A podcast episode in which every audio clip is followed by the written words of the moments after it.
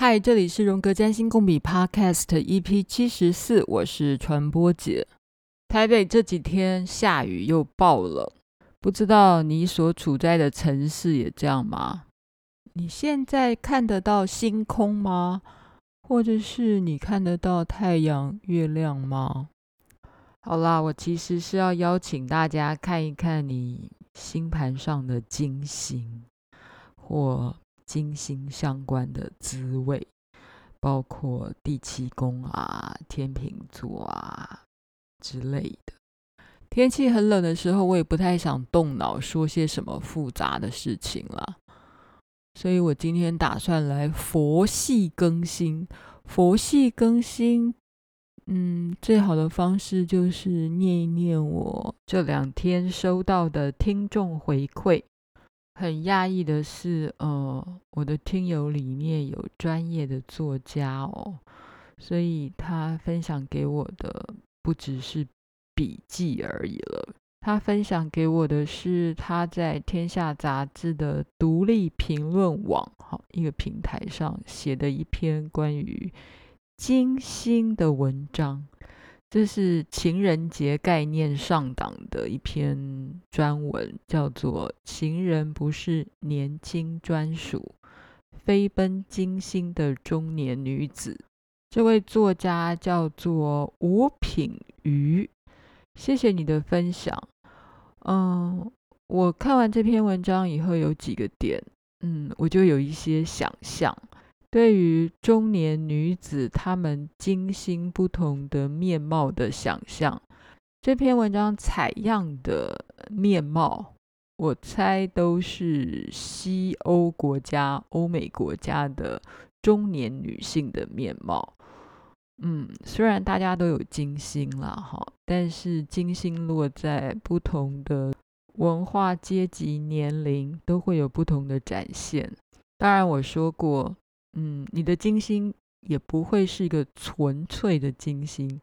举个例子好了，我借由这篇文章来做一点想象。譬如说，嗯，他提出德国有很多女性在性和情感上都非常的不满意，尤其是随着年龄增长，更显得挫败。反讽的是，每个月去妓院的男人多过于上电影院的人。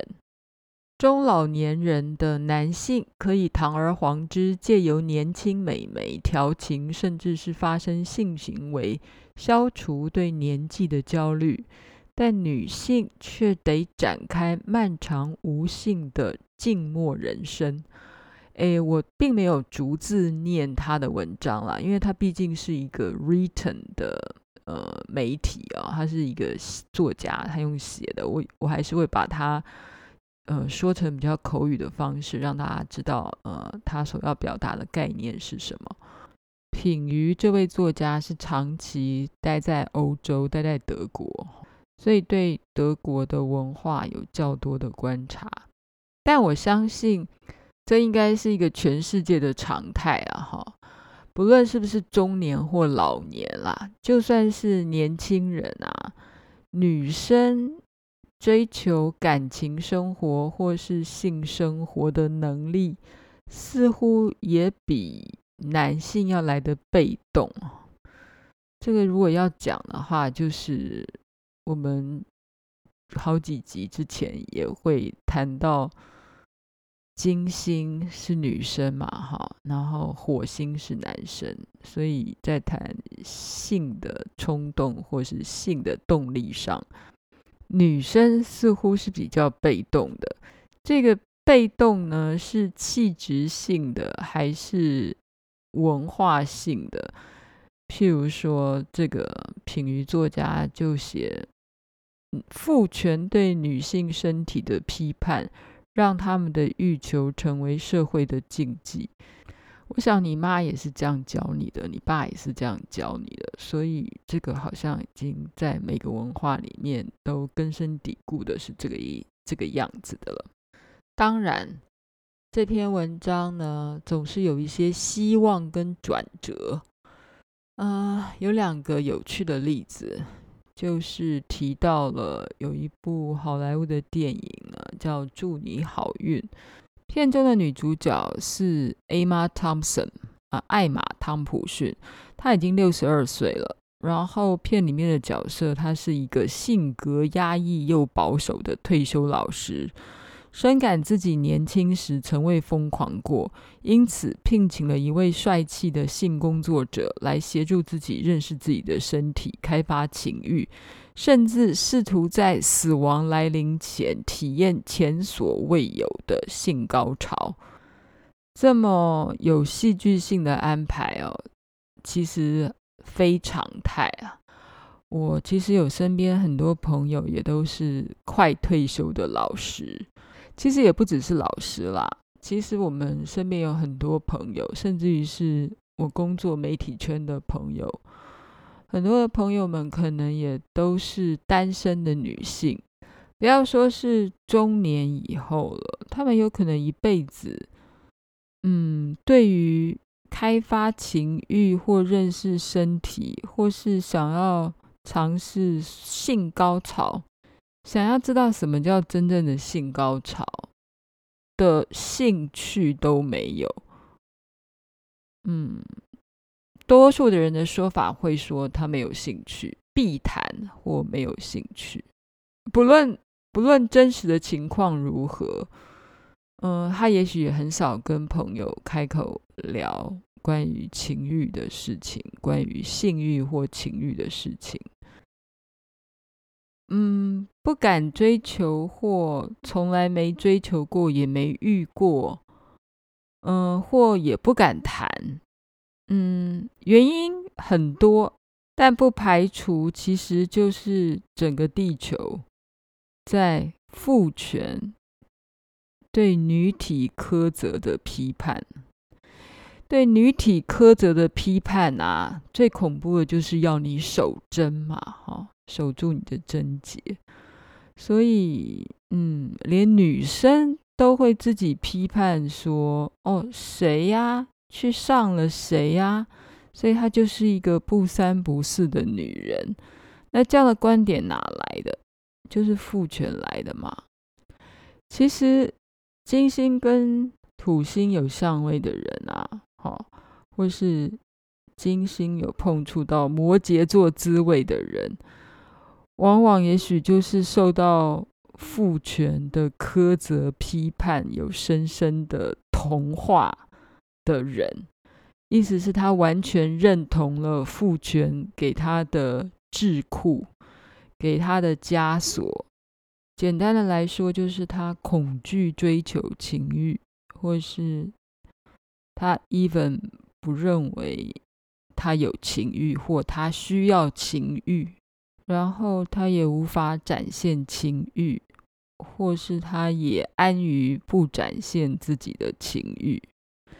刚刚那个电影里面说到那个人设，哈，就是一个六十二岁的退休老师，然后他终其一辈子啊都很压抑，从来没有疯狂过，然后。到了要退休，已经年纪很大的时候，试图要去开发自己的身体，去感受一下自己的呃性高潮。这种人设哈，嗯，你可以说他突然有一个呃金星或火星或太阳或月亮遇到天海冥的过境，就流年碰到了。天王星或冥王星的威力，然后让他有一个快速的变化，然后从本来非常保守的状态，让他到了临老哈，六十二岁。我猜可能电影中的人物设定不会到六十二岁了哈，但也许什么例外都有吧哈。到了五六十岁才开始要去追求。情欲的生活，或是认识自己的身体，我相信能够做这样的转变的人啊，可能还是要有一个强烈的天王星吧。这可能就是一个天王星遇到金星或火星的转变。相对的，有另外一个案例也写在呃这位作家的另外一个案例。说，如果女性够爱自己，就不需要从外部索爱。嗯，他读到了一篇关于朱丽叶·碧诺许啊，他已经五十七岁了，一位法国演员。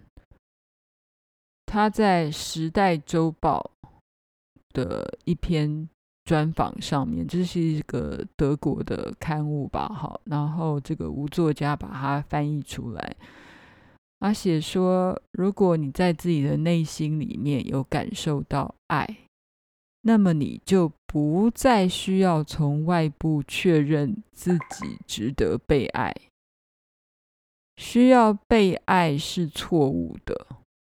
换言之，成天哀嚎、索求被爱，以及狂躁的询问为什么没有人爱我，本身就是愚蠢的游戏。如果你爱自己，就永远不会寂寞。他甚至可以大声地宣称：“哈，朱丽叶·碧诺许可以大声地宣称，他的人生不再需要从别人的身上找到爱情，转向。”内在的艺术创作、团队合作、亲情修复，或者是哀悼失亲的疗愈，就从刚才的那个艾玛·汤姆森的那个人物设定，到朱丽叶·碧诺许，他说他自己的亲身的经验，哈，他现在要往内看。不需要从外部所爱这样的经验，这两个人听听起来是完全不一样的两种人啦。哈，艾玛汤姆森那个角色呢，是一个保守的，然后等到中老年以后才突然改变，想要去探索性高潮，想要去探索自己身体的其他的可能性。然后朱丽叶·碧诺许呢？这个个案听起来是年轻的时候一天到晚依附在男人的身边，好，或依附在伴侣的身边，然后对外去索求爱，然后寻寻觅觅在找爱或找被爱。这这两个人物设定或这两个目前说出来的故事啊，当然都是金星不同的面貌。或可以说是不同的面相，嗯，这两个面相也许可以是并行而不悖的哦。就是你同时探索自己的身体的愉悦，或是身体的可能性，或者是性高潮，但是一样是往内看，从自己的心性里面获得满足，然后不再不再仰赖别人。朱丽叶·碧诺许他所描述的那个层次啊，应该就是劝大家要往内看了哈，关照自己内心的一些发展。你要从一个突然可以关照自己内心发展的这个改变啊，也许同时一样，诶，你也需要天海冥的流年来触动你的金星或嗯个人行星。也许你就突然有一个往内看的能力了，或者是其实往内看的能力是人人与生俱来啦，只是你练习的多或少，你想的多或少。所谓反省，不就是往内看吗？最近还真的蛮巧合的，也许是金星的关系。嗯，台湾国师唐綺阳也在谈第七宫，然后。这两天就收到了这位吴作家的笔记，其实是他的专栏，也是谈金星。然后刚好今天刚借到的书《爱是完美的犯罪》，作者是一个法国的精神分析师、心理学家，叫做拉维，法文叫做拉维。我今天要来。小小的分享里面一些小小的片段，来回应刚才我们读的这篇专栏的金星的面貌，还有台湾国师唐綺阳最近也在谈论的第七宫。他简单的说了一句话，他说第七宫是人生的照妖镜来着的。当然，其实之前我们也聊过第七宫，第七宫就是一个他者，另一个别人，所以他可能就是你爱的伴侣，也可能是恨的敌人，所以他真的是照妖镜来着的。照妖镜的意思其实就是镜子啦，哈，就是要照出我，照出一个自己的。概念，那照妖镜，当然它指的可可能是一个对象嘛，哈，是个人。然后这个人，或是这个镜子，或是一幅画，或甚至于是一串文字，它都有可能反映出镜子里的自己。哎，就刚好让我联想到。拉维的这本书《爱是完美的犯罪》，我念一下这迷人的封底的那些文字。当有人对你说“我爱你”，他到底要你的什么？这种宣称什么也没宣称，甚至也不是要献出或者是要求什么，就是说我爱你这句话这样的一个宣称，一种宣誓，他。没有要要你，他要没有要奉献出什么，然后也没有要求你要做什么。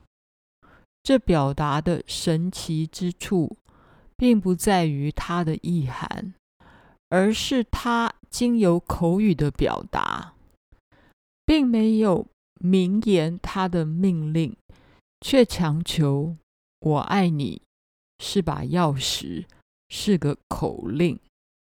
有的时候让我意犹未尽的东西啊，都是那种说不清楚的，然后说的让我觉得很有感觉的，但是还是听不懂的。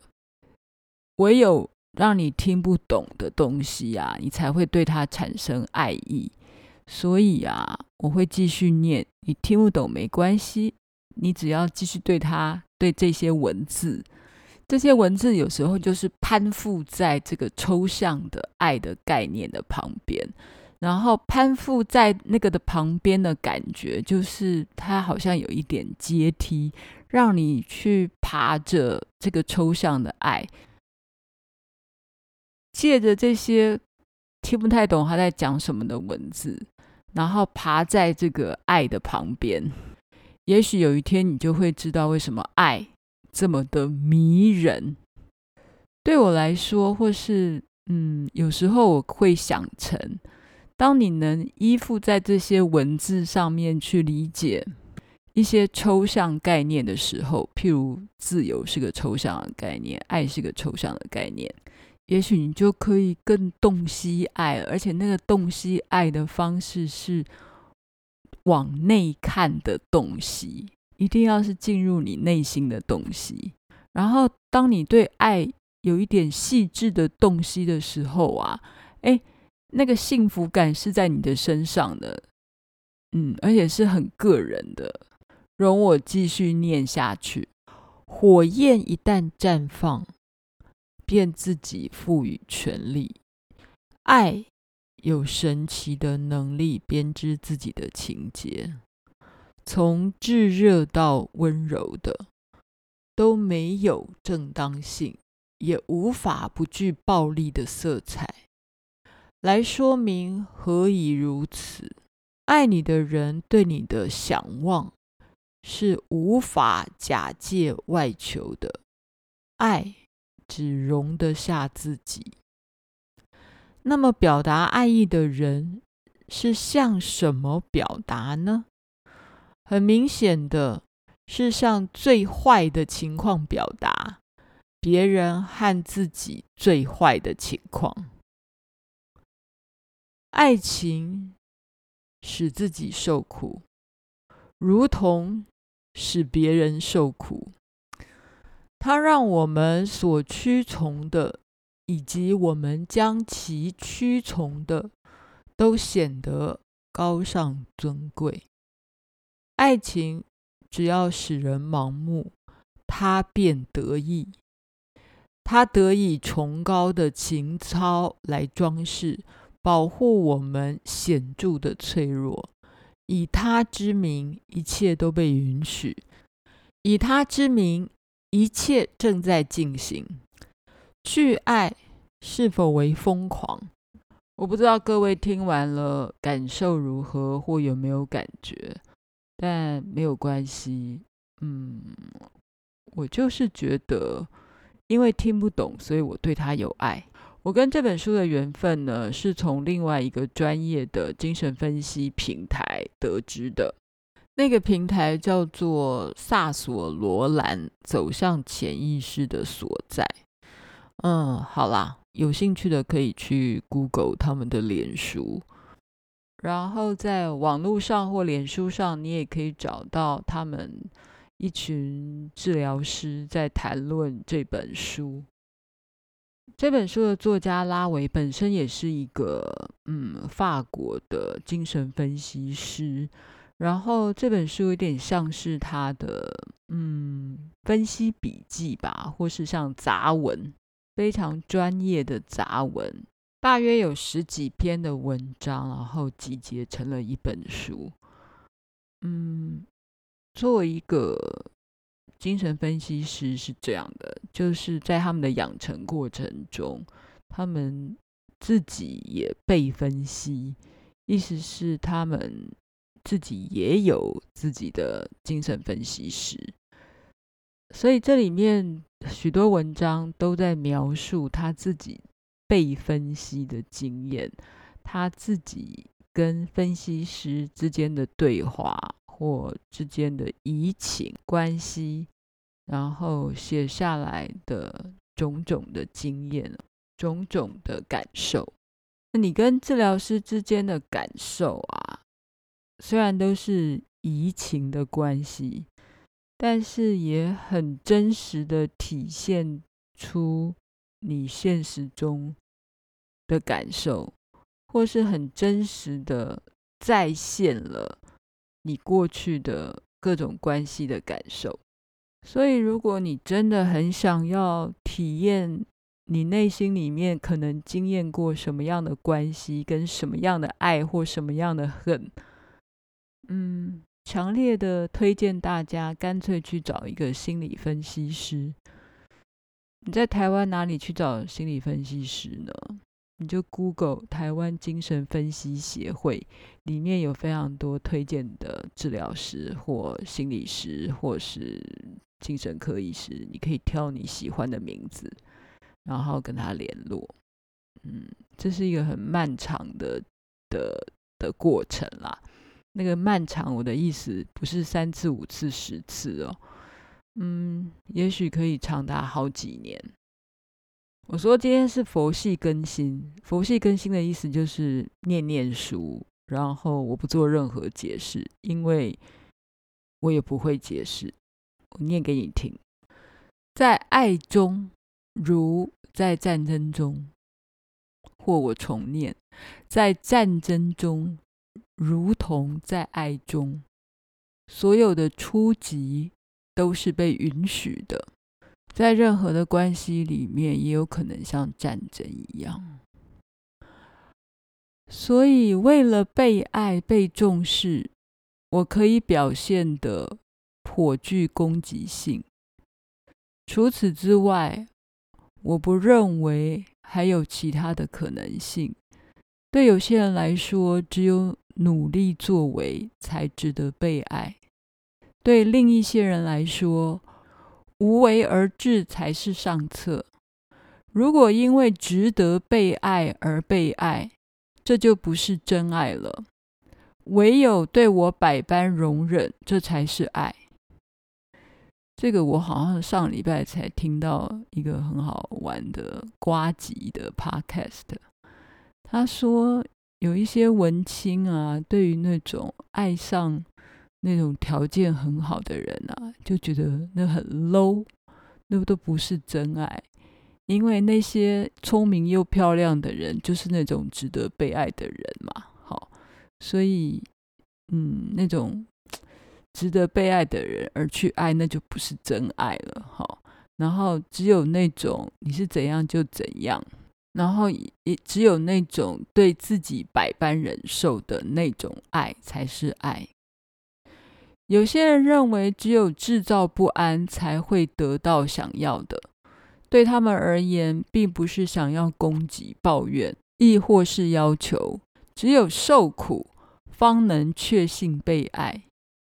这些可怜虫们，不为爱受苦，就没有出路了吗？何其痛苦啊！那些需要被认同才能感觉被爱的人，不管怎么做都是不够的。他们的话中不断的出现“不是这样”，说明了这种情况。这样的模式并不算疯狂，在孩提时代特有的目光，很自然就学会了。不就是当我们受苦的时候，我们就成了被注视的课题。在我们的小时候，有那么一天，当我们生病了，我们的母亲曾不安地以温情来靠近我们。她在不知不觉的情况之下，让我们以为，告诉我你很痛苦，我就给你爱。温情的矛盾性不就是从那里开始的吗？而当他认为他必须赞赏我们的一切的时候，也就是同时加强这样的矛盾性，对我们的反复无常、愤怒让步的同时，他不也教会了我们如何截取、克制以及获得？对那些只有在让人受不了的情况之下才会引人注目的人而言，要说些什么呢？虽情非得已，只能用。不怎么讨喜的形式继续得到他人的注意，会招来什么样的对待？又会如何被看待？他们成功了挑起父母严厉的苛责，成功的引起他们的注意。难道这不是为了在被责骂的时候得到存在的感觉？更惨的是，除了借由不断的挑起批评之外，他们可以好好爱着对方吗？还有一些人因为不被爱，只能不断的制造纷争，来独得所有的注意力。那些以制造不和为一生职志的人，应该就是这么来的吧？今天先念到这里啊。嗯，第七宫不就是照妖镜吗？就是说。你会有什么样的对象啊？都是你引发而来的，这就是我讲的那个照妖镜的概念吧。占星心理学就是这个吧，就是发生在你身上的事情，其实都是你引发而来的。恐怖的事情是，如果你被说你欠打欠骂。欠打欠骂，有可能是因为你为了想要索求爱，所以你变得欠打欠骂。好，嗯，这个可能会讲不完，但先思索到这里，或先让我一语到这里，喃喃自语到这里。我不知道往内探究的意思呢，是。嗯，真实的面对自己的欲望，真实的面对自己的各种情绪，然后找到它背后的原因，这叫做向内探索吧。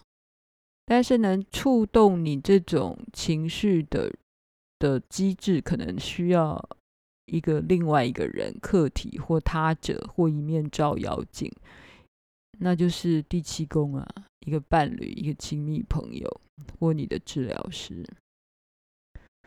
嗯，当然，嗯，你如果还不到这个阶段，你对这件事情还没有兴趣的话，你可能每天花很多的时间在跟人合作，然后好好的创作。那也很好打发时间啦，也很好过日子。或事实上，多半的人生好像也不会想到这么深啦，好像也不会向内探索到这么深，就是一定要搞清楚自己的欲望是什么。这个好像，嗯，也不是人人需要做或可以做的。所以，嗯、每天能够愉快的工作，找到工作的价值。然后，嗯，忘记自己的情绪，或也搞不清楚自己有情绪或欲望，这可能比较像是人生的真实面吧。哈，并不是每个人都要把自己的星盘、把自己的性格看得这么彻底。嗯、有的时候也是要随缘啦，因为这样搞也很累啊，就是。看得这么彻底，这么向内看，这么向内的去挖，可能也非常的辛苦吧？好吧，今天又不知不觉的讲了第七宫跟金星或火星。好啦，什么心都值得混为一谈。今天先说到这里了。批评指教，请上传播姐实验室的脸书，更欢迎你来跟我说你的笔记是什么。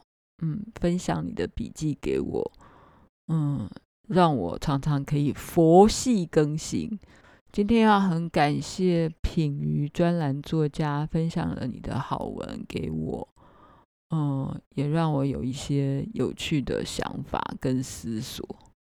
谢谢大家的支持，也谢谢你在我的 Apple Podcast 上面按五颗星给支持，并且请我喝咖啡，连进我下面贴的链接。谢谢大家的支持，是我继续创作的动力。我们下次见，拜拜。